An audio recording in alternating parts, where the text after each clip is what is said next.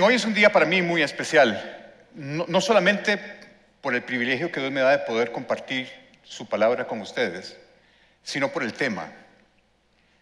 Es un tema que ha cambiado mi vida y he visto la bendición de Dios sobre mí, sobre mi familia, y yo pido al Espíritu Santo que toque los corazones de ustedes para que la bendición que yo he recibido a través de esta enseñanza también sea para ustedes igual. Así que con ese espíritu les pido que repitamos nuestro propósito de intención al venir aquí. Me dispongo a ser enseñado y amonestado con el propósito de presentarme maduro delante del Señor. La gracia del Señor abre las puertas y el carácter las mantiene abiertas.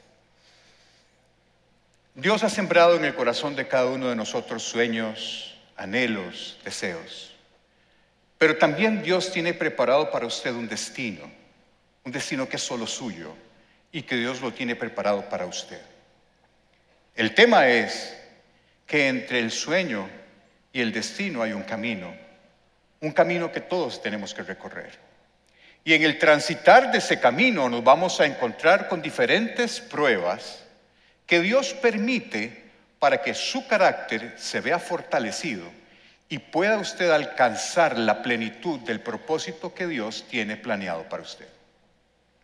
La finalidad de esta serie que hemos llamado Camino al Destino es precisamente aprender de una persona que caminó enfrentando todas estas pruebas que la superó con éxito y que nosotros podemos aprender de él para también poder nosotros entender los principios que harán que usted pueda superar cada una de las pruebas. Les tengo dos noticias. Nadie está eximido de las pruebas. Y la mala noticia es que si usted se queda en la prueba la tiene que repetir como en el cole o como en la U. Si se quedó en la materia, repite. Así que si usted no ha seguido la serie que hoy estamos presentando, les recomiendo de verdad que sigan o las busquen en nuestras redes para que ustedes puedan repasar todas las hermosísimas enseñanzas que hemos recibido en, este, en esta serie Camino al Destino, porque son herramientas muy valiosas que vamos a tener que ocupar y necesitamos saber eh, enfrentar y responder a las pruebas que en este camino se nos van a ir presentando. El texto del cual se origina la enseñanza de hoy es excesivamente largo. Y me estuve debatiendo entre si leerlo todo o parafrasearlo. Y la verdad que decidí mejor leerlo, porque puedo cometer el error garrafal de saltarme alguna parte importante. Entonces, como es un texto largo, les propongo dos cosas como usted se sienta mejor. O cierra los ojos y me escucha y le va poniendo escenografía, caras y ambientación a lo que les voy contando. O si usted no es de una forma visual de esa manera, lo pueden leer en las pantallas junto conmigo. Así que quiero leerles el texto para después desarrollar la prueba que vamos a aprender el día de hoy. Así que por favor, los que quieran cerrar los ojos, ciérrenlos y los que quieren seguirme en la pantalla me siguen. Entonces el faraón le contó su sueño a José. En mi sueño, le dijo, yo estaba de pie a la orilla del río Nilo y vi siete vacas gordas y sanas que salían del río y comenzaban a pastar entre los juncos. Luego vi siete vacas flacas y raquíticas con aspecto enfermizo que salían después de las primeras. Jamás había visto unos animales tan lamentables en toda la tierra de Egipto. Entonces, esas vacas flacas y raquíticas se comieron a las siete vacas gordas. Pero nadie lo hubiera creído porque después seguían siendo tan flacas y raquíticas como antes. Y luego me desperté.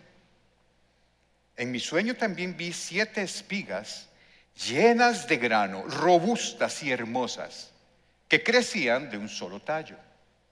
Después aparecieron otras siete espigas de grano, pero estaban infestadas, resecas y marchitas por el viento oriental. Entonces, las espigas secas se tragaron a las siete robustas. Les conté esos sueños a los magos, pero ninguno pudo decirme lo que significan. José le respondió, ambos sueños del faraón significan lo mismo. Dios le da a conocer de antemano al faraón lo que está por hacer. Las siete vacas sanas y las siete espigas robustas representan siete años de prosperidad. Las siete vacas flacas y raquíticas que salieron después y las siete espigas resecas y marchitadas por el viento oriental representan siete años de hambre.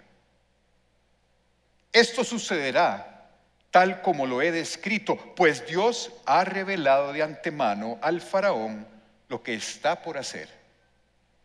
Los próximos siete años serán un periodo de gran prosperidad en toda la tierra de Egipto. El hambre, perdón, después llegarán siete años de una hambre tan intensa que hará olvidar toda esa prosperidad de Egipto. El hambre destruirá la tierra. La hambruna será tan grave que borrará hasta el recuerdo de los años buenos.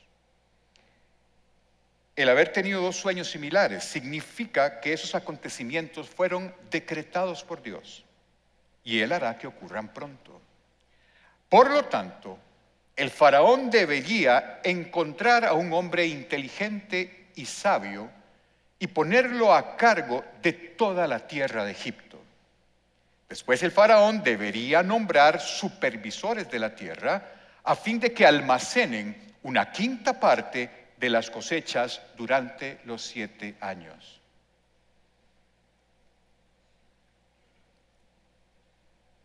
Haga que ellos reúnan toda la producción de alimentos en los años buenos que vienen y la lleven a los graneros del faraón Almacene bien el grano y vigílelo para que haya alimento en las ciudades. De esa manera habrá suficiente para comer cuando lleguen los siete años de hambre sobre la tierra de Egipto. De lo contrario, el hambre destruirá la tierra. En esta hermosísima serie de Camino al Destino, hemos, antes de esta enseñanza, hemos recorrido varias pruebas que José enfrentó. Nuestro pastor general, don Alejandro, nos habló primero de la prueba del pozo, después el pastor Arturo Barrientos habló de la prueba del palacio, después don, don Alejandro volvió a hablar sobre la prueba de la pureza, nuestra pastora, pastora doña Flora habló de la prueba del poder y Andy habló de la prueba de la prisión. Hoy yo les vengo a hablar de la prueba de la prosperidad. Y como ningún panadero dice que su pan es malo, si ustedes me ponen a escoger cuál de estas pruebas es la más importante, tengo que decirles que todas están al mismo nivel, porque todas tenemos que pasarlas. Pero hay tres razones que me hacen a mí poner en los primeros lugares de preferencia la prueba de la prosperidad. Y esas tres razones son las siguientes. Primera razón es porque por esta prueba nosotros debemos de pasar cada vez que usted recibe un ingreso económico. Hay quienes pasan esta prueba cada 15 días, hay quienes pasan esta prueba cada mes y hay quienes como yo que pasamos por esta prueba todos los días. La prueba consiste en cómo maneja usted el dinero que Dios le está dando. Esa es la prueba de la prosperidad. En el momento en que usted recibe un ingreso económico, Usted debe de recordar que la manera en como usted maneje su dinero se va a afectar su relación con el Señor.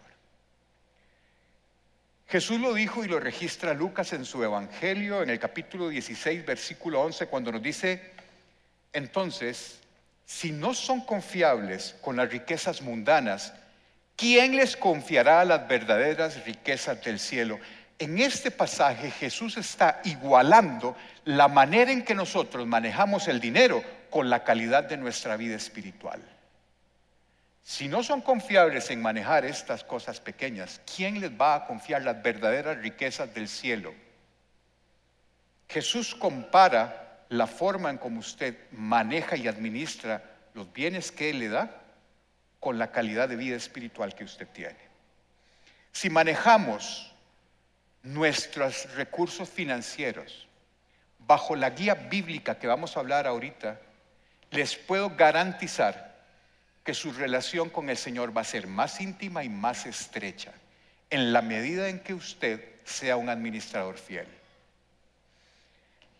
Les dije que eran tres razones por las cuales yo pienso que esta prueba es muy importante. Primero, la frecuencia. La segunda razón es porque el dinero y las posesiones son el principal competidor por el señorío de Dios en su corazón que existe. No existe otra cosa más potente que pueda competir con el señorío de Dios en su corazón que el dinero y las posesiones. Y por eso Jesús lo dice y lo registra Mateo en su Evangelio, en el capítulo 6, versículo 24, cuando nos dice, nadie puede servir a dos amos, pues odiará a uno y amará al otro, será fiel, será leal a uno y despreciará al otro. Dice Jesús, no se puede servir a Dios y estar esclavizado al dinero. Y la tercera razón por la cual yo creo que esta es una de las pruebas más importantes es porque usted nunca alcanzará el propósito que Dios tiene para su vida si usted no supera con éxito la prueba de la prosperidad. No lo va a alcanzar. Porque la forma en cómo usted maneja el dinero es un reflejo de su condición espiritual. Lo dice de nuevo Jesús en el Evangelio de Lucas capítulo 16 versículo 10. Si son fieles en las cosas pequeñas, serán fieles en las grandes. Pero si son deshonestos en las cosas pequeñas, no actuarán con honradez en las responsabilidades más grandes. Mire, el tema del dinero para Jesús en el ministerio de Jesús no fue un tema menor. 16 de las 38 parábolas que aparecen en el Nuevo Testamento registradas de enseñanzas de Jesús, de 38 que aparecen, 16 hablan sobre el manejo del dinero y la riqueza. Más de la mitad. Y si ustedes se ponen a contar, en la Biblia vamos a encontrar en el Nuevo Testamento, en las enseñanzas de Jesús, alrededor de 500 versículos que hablan de la oración menos de 500 versículos que hablan acerca de la fe y 2.350 versículos que hablan del dinero y cómo manejarlo. Vean ustedes que el tema del dinero es un tema en el ministerio de Jesús muy importante. ¿Por qué? Porque si hay algo que puede competir contra el lugar que Dios debe de ocupar su corazón, es el dinero y cómo usted lo maneja. Cuando usted le entregó la vida al Señor, porque todos los que estamos aquí y nos siguen por redes, hemos entregado nuestra vida al Señor, ¿le entregaron todas las áreas de su vida o se guardaron alguna para ustedes? Específicamente hablando, cuando ustedes le entregaron la vida al Señor, ¿le entregaron sus finanzas? Cuentan que en el siglo XII, durante la guerra religiosa, los cruzados necesitaron contratar mercenarios para que les ayudara en la guerra, porque les estaban dando por la jupa y necesitaban más gente que les ayudara a ganar la guerra religiosa. Entonces los cruzados empezaron a contratar mercenarios, pero les obligaban a bautizarse para que pudieran luchar en su favor. Y cuenta la historia que los mercenarios aceptaron eh, bautizarse, pero cuando se metían en las aguas bautismales dejaban la espada afuera así. Porque decían, está bien, yo le entrego mi vida al Señor, pero la espada yo la manejo. Esto no se lo doy porque, porque esto lo manejo yo mejor. ¿Cuántos de nosotros hoy nos hemos metido a las aguas del bautismo con la billetera así? Y decir, yo le entrego mi vida al Señor, pero la plata la manejo yo la parte financiera mejor yo la manejo, soy capaz de hacerlo y dejamos fuera del agua del bautismo la billetera así. Para superar la prueba de la prosperidad hay dos conceptos que son vitales y que no nos podemos olvidar de ellos. El primero, todo y todo es todo es del Señor. Y nos lo dice el Salmo 24 en el versículo 1 de una manera hermosa. La tierra es del Señor y todo lo que hay en ella. Todo lo que hay en ella todo es del Señor. Todo. El mundo y todos sus habitantes le pertenecen. Así que lo que usted tiene y lo que usted recibe es que Dios se lo está dando. Porque todo es del Señor. Y eso me lleva al segundo punto importante. El primero es, todo es del Señor. Y lo segundo es que si el Señor se lo está dando, nuestra obligación es ser fieles administradores de lo que Dios está poniendo en tus manos. Y eso lo dice 1 Corintios 4.2. Ahora bien, alguien que recibe el cargo de administrador debe de ser fiel. ¿Fieles con qué? Fieles con todos nuestros recursos que Dios ha puesto en tus manos fieles con tu tiempo, fieles con tus dones, fieles con tus finanzas. Tienes que ser un administrador fiel porque todo, todo pertenece al Señor y todo nos es dado. Y dentro de eso, la parte financiera también. Y no es un tema de cantidad. No es un tema de cantidad. En el Evangelio de Mateo, en el versículo 25, pero en el capítulo 25, en el versículo 14, encontramos una enseñanza de Jesús que nos ilustra este concepto. No la voy a leer, pero se la voy a contar porque sé que todos ustedes la saben. Y si no, tarea capítulo 25, versículo 14. Es aquella parábola del, Señor que iba a hacer un viaje y llama a tres de sus empleados y le reparte su dinero dependiendo de la capacidad de cada uno. A uno le dio cinco bolsas de plata, a otro dos y a otro uno. ¿Se acuerdan de eso? Dígame que sí. Amén. ¿Ustedes se acuerdan que el que recibió cinco bolsas de plata las puso a trabajar? El que recibió dos también, el que recibió uno la escondió. ¿Acuerdan? ¿Y se acuerdan lo que le dijo el Señor cuando regresó a hacer cuentas con sus empleados? Al que le dio cinco bolsas, más cinco bolsas más, le dijo, Bien hecho, mi buen siervo fiel. En lo poco has sido fiel, en lo mucho te pondré. Ven a disfrutar con tu Señor. ¿Sí? ¿Qué le dijo al segundo? Exactamente lo mismo. Pero ese le dio no 10 bolsas, le dio 4. No es un tema de cantidad. No es que él lo quería yo si tuviera 25 millones de colones en el banco, es lo que hago yo con mi salario quincenal. No es lo que yo haría si tuviera el salario de Cristiano Ronaldo de 200 millones de euros por año. Es lo que hago con mi salario mensual. No es un tema de cantidad, es un tema de disposición de corazón. Eso es diferente. Porque para Dios, ¿qué es el dinero? Para Dios el dinero son dos cosas. Es un medio y es una herramienta. Es un medio que Él nos da para que nosotros impulsemos sus propósitos en la tierra. Esa es la finalidad última del dinero. Pero también es una herramienta, una herramienta para probar la vida de las personas. Y esa es la prueba de la prosperidad. Dios te da el dinero porque moldea nuestro carácter en la forma en cómo lo conseguimos, cómo lo ahorramos, cómo lo invertimos y cómo vamos a dar cuentas de él. Por eso es una herramienta. Y esta es una prueba muy importante, la prueba de la prosperidad. El dinero moralmente es neutro. El, dinero no es bueno ni es malo en sí mismo. Es moralmente neutro.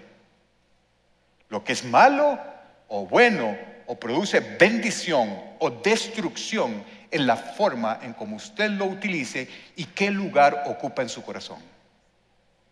Ese es el problema. Dios utiliza gente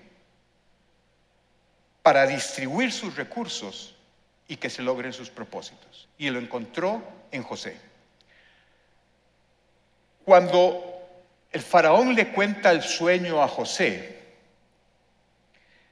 Dios le está mostrando al faraón tres cosas. El primero lo que le muestra es una visión de lo que va a suceder. Siete años de enorme prosperidad, pero le advierte que vendrán siete años de calamidad y hambruna. Segunda cosa que le muestra Dios al faraón, le muestra el plan de Dios para que el mundo no perezca por la hambruna.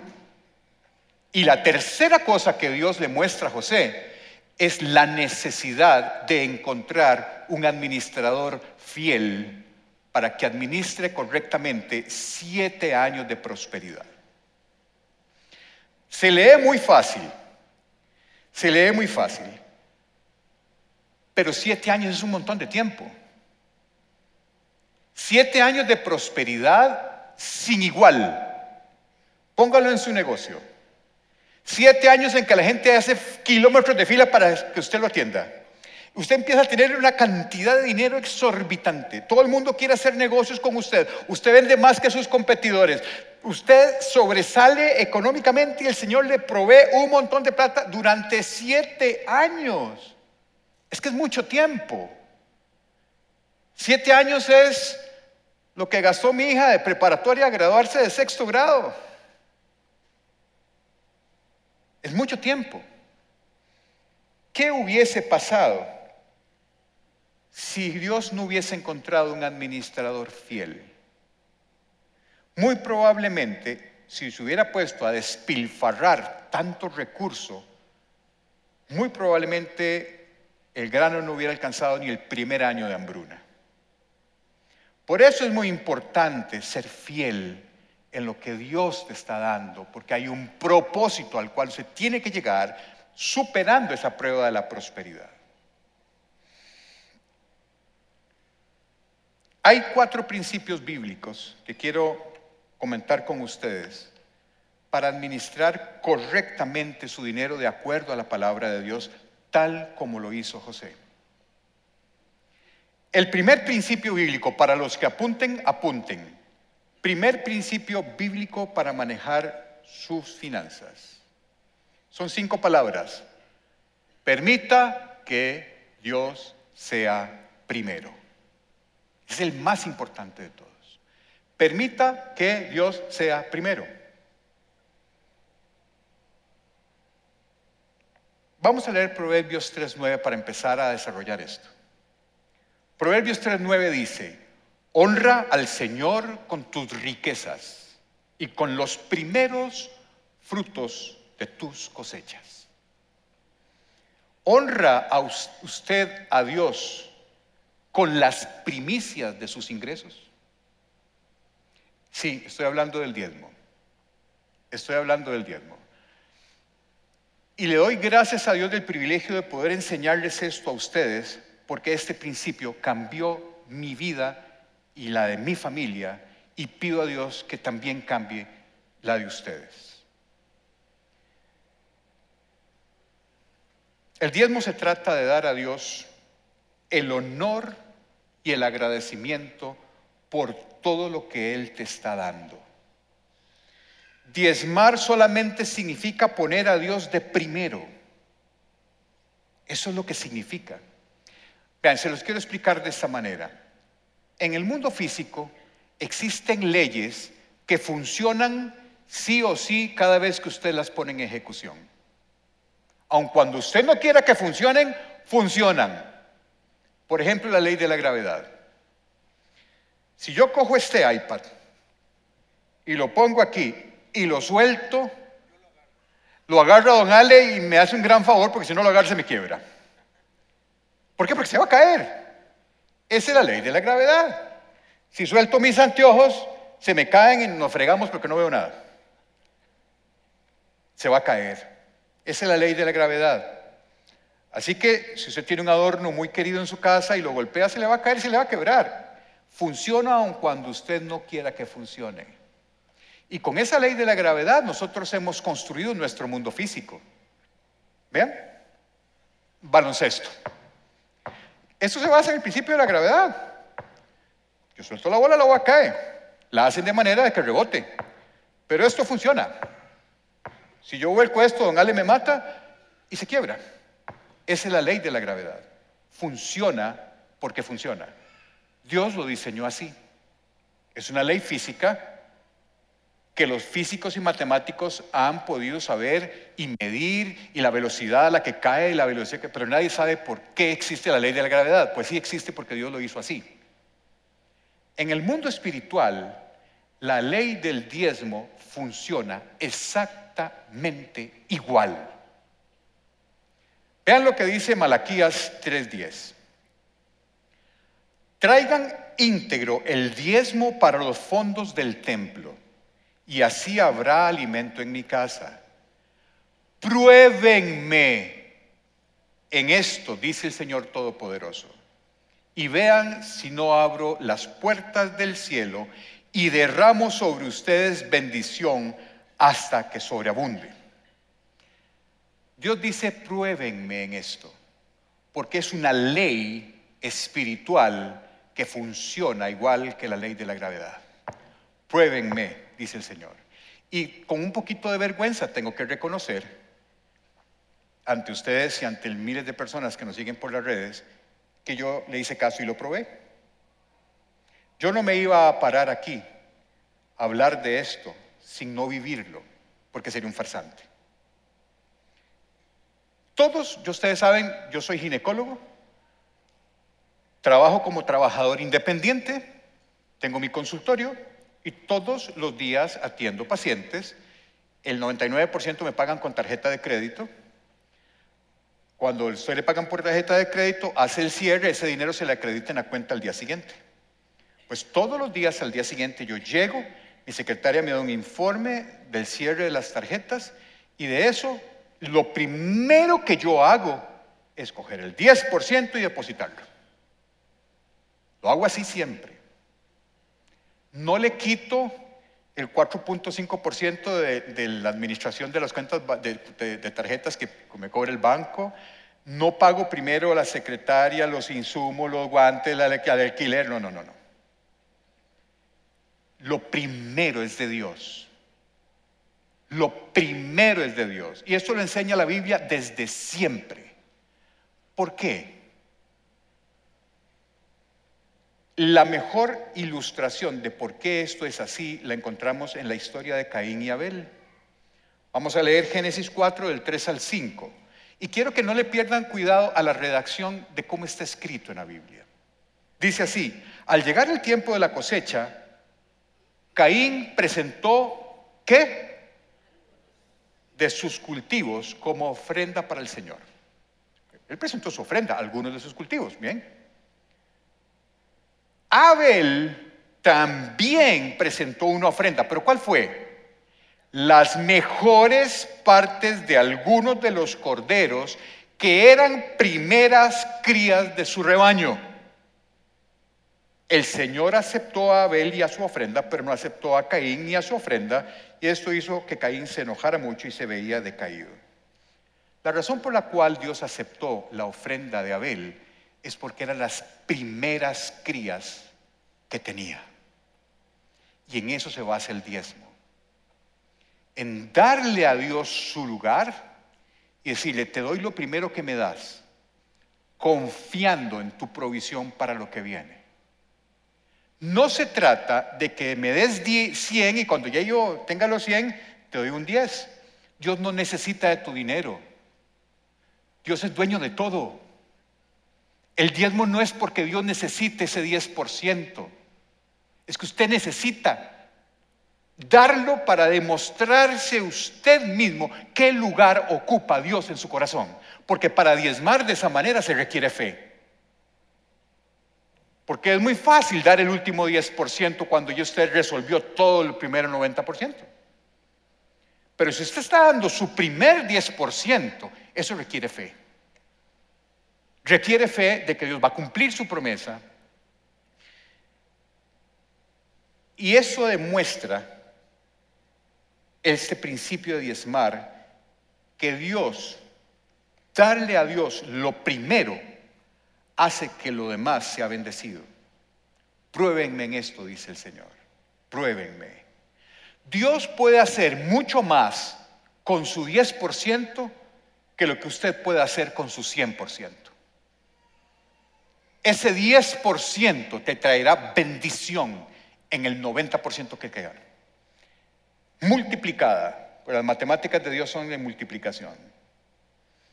Y como les digo, yo lo probé.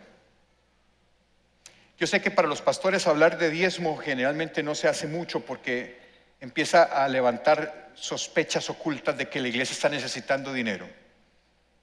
Yo soy médico, trabajo en mi profesión y he visto la bendición de Dios, cielos abiertos en mi vida y en la de mi familia, cuando he confiado en el Señor y diezmo de la manera en cómo lo hago. Y yo deseo que llegue el día siguiente para hacer el diezmo, porque las bendiciones que he visto en mi vida, no solamente económicas, desde todo punto de vista el cielo se abre. Dios siempre ha estado interesado en las primicias, porque demuestra dónde está tu corazón afianzado. ¿Ustedes recuerdan cuál fue la primera ciudad cananea que el pueblo de Israel conquistó luego de su travesía por el desierto? Fue Jericó, ¿recuerdan? Aquella de las murallas grandes que daban vueltas y trompetazos y se cayeron. ¿Se acuerdan de la historia? ¿Qué le dijo Dios a Josué cuando iba a entrar a la tierra de Jericó? Josué 6:19. Todo lo que esté hecho de plata, de oro, de bronce o de hierro pertenece al Señor y por eso es sagrado. Así que colóquelo en el tesoro del Señor. ¿Por qué Dios le pidió a Josué eso?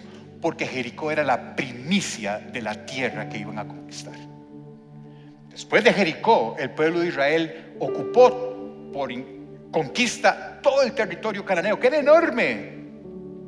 Pero la primicia era del Señor. Los demás bienes son de ustedes. Lo primero es del Señor. Porque Dios está interesado en tu corazón, no en tus 10%. Dios está interesado en tu corazón, no en tu dinero. Él no lo necesita, Él es dueño de todo pero eso abre las compuertas del cielo y derramará sobre ustedes bendiciones hasta que sobreabunden.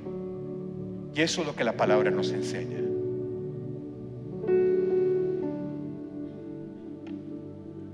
El diezmo es honrar a Dios. El diezmo es decirle a Dios, gracias porque me estás dando.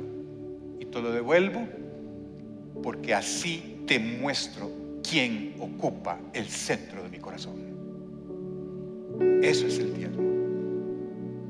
Es una forma de expresar la gratitud a Dios. Es una forma de reconocer que Dios es el primero.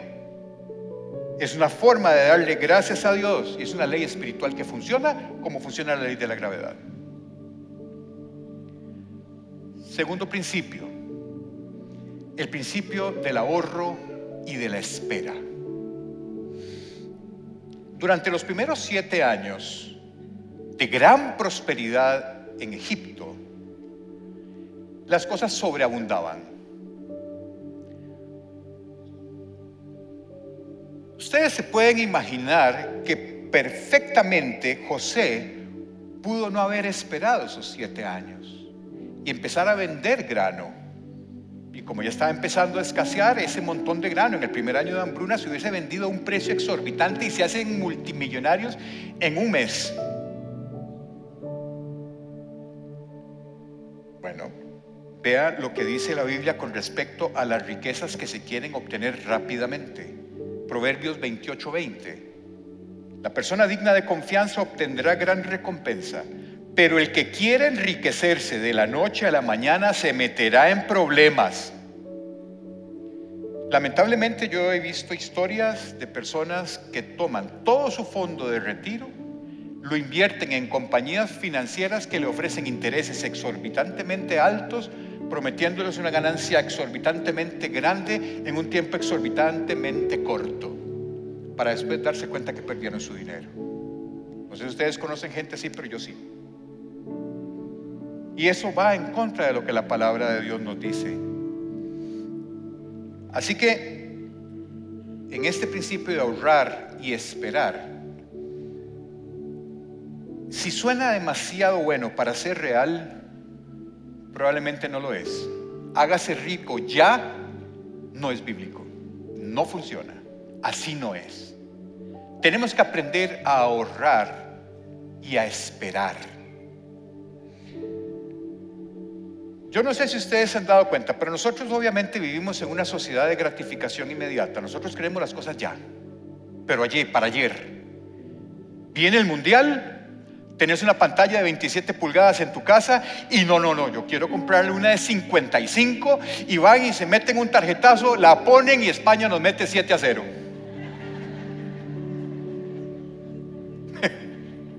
y quedaste con el bejuco 12 meses. Así es, somos así. Queremos las cosas ayer, no esperamos. Y la Biblia nos aconseja esperar, esperar. Me puse a revisar el último informe del Ministerio de Economía, Industria y Comercio para abril de este año, que es el último informe con respecto a la deuda de tarjetas de crédito que tiene nuestro país. ¿Ustedes saben cuánto debemos en tarjetas de crédito?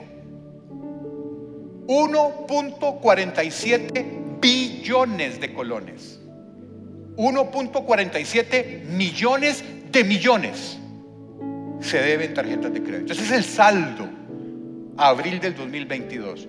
Lo grave es que el saldo al, al abril del 2021 aumentó un 14.3%. Y de enero del 2022 a abril del 2022, eso aumentó un 3.1%. Seguimos embejucándonos. Y si hay algo que desestabiliza la unión familiar, la paz, el gozo y te obstaculiza a alcanzar el propósito que Dios tiene para su vida, es un mal manejo de las finanzas. Divorcios, problemas familiares, úlceras gástricas, infartos, suicidios ocurren por esto. Entonces ahorremos y esperemos. Eso es lo que la Biblia nos aconseja. Y fue lo que hizo José. José ahorró siete años. Una quinta parte de lo que se producía la ahorró. Y eso hizo que cuando vinieran las vacas flacas, tuviera suficiente para que el propósito de Dios se cumpliera y era salvar la vida del pueblo. Tenemos que saber ahorrar y esperar. Tercera principio bíblico, haga un presupuesto.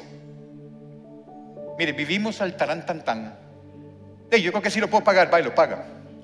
Y dice, no, sí, sí, esto sí me gusta, voy a comprármelo, para tarjeta, y lo puedo pagar. Y cuando llega empiezas a pagar pagos mínimos y los intereses te empiezan a comer y a comer y a comer. Usted no puede saber cuánto gastar si no tiene un presupuesto. Tiene que saber cuánto gana, cuáles son sus gastos fijos, cómo los va a invertir, cuánto va a ahorrar, para que usted pueda tomar decisiones financieras sabias. Usted no puede tomar una decisión financiera si usted no tiene un presupuesto. José no solamente hizo un presupuesto, hizo todo un proyecto financiero con la visión que Dios le dio. Después el faraón debería nombrar supervisores de la tierra, le dijo José al faraón, a fin de que almacenen una quinta parte de las cosechas durante los siete años buenos. Haga que ellos reúnan toda la producción de alimentos en los años buenos que vienen y la lleven a los graneros del faraón. Almacene bien el grano y vigílelo para que haya alimento en las ciudades. José no le dijo al faraón, me parece que sería bueno como que guardáramos un poquillo por aquello de que cuando venga el hambre tengamos. No, José hizo un presupuesto, hizo un proyecto financiero bien gestionado. No solamente le dijo cuánto había que ahorrar, sino cómo ahorrarlo, cómo vigilarlo y cómo distribuirlo. Ese es un principio que José nos enseña en momentos de prosperidad. No nos engolosinemos con el montón de dinero que puede que en algún momento tengamos ahorre, espere, presupueste y tenga un plan que usted pueda gestionar con los ingresos que Dios le está poniendo en sus manos. Cuarto y último principio. Viva por debajo de sus posibilidades. Miren, ojo, mucho cuidado, mucho cuidado con el orgullo y mucho cuidado con la codicia. Dios nunca quiso que sus decisiones financieras se basaran en lo que tienen los demás. Y muchas veces compramos cosas que no necesitamos con dinero que no tenemos para agradarle a gente que ni le importa. ¿Sí? Que el vecino mío tiene un carro, y yo quiero otro carro igual. Viva debajo de sus posibilidades significa que la pregunta que usted tiene que hacerse cuando va a comprar algo es, ¿es sabio comprar lo que voy a comprar? ¿Lo necesito? ¿O qué me está moviendo a invertir el dinero que Dios me está dando en esto? ¿Es sabio? La codicia es un amor desmedido por el dinero. Y si hay algo que te hace no vivir debajo de tus posibilidades, es la codicia. Y la Biblia nos advierte muchísimo del problema de la codicia. Y lo leemos en Eclesiastés 5:10. Los que aman el dinero nunca tendrán suficiente. Nunca tendrán suficiente. Qué absurdo es pensar que las riquezas traen verdadera felicidad. La codicia lo empujará a usted a vivir por encima de sus posibilidades y te robará el contentamiento, porque siempre vas a querer más y más y más. Cuando usted vive de esa forma, cuando usted vive con añorando más y más y más, lo que implícitamente está diciéndole usted a Dios, Señor, no estoy satisfecho con lo que me das. Es muy poco. Yo merezco más. ¿Cree usted que Dios va a bendecir a una persona así? Jesús comprendió, perdón, José comprendió los principios bíblicos de presupuestar, ahorrar para el futuro, administrar bien los recursos que Dios le dio en un periodo de gran prosperidad.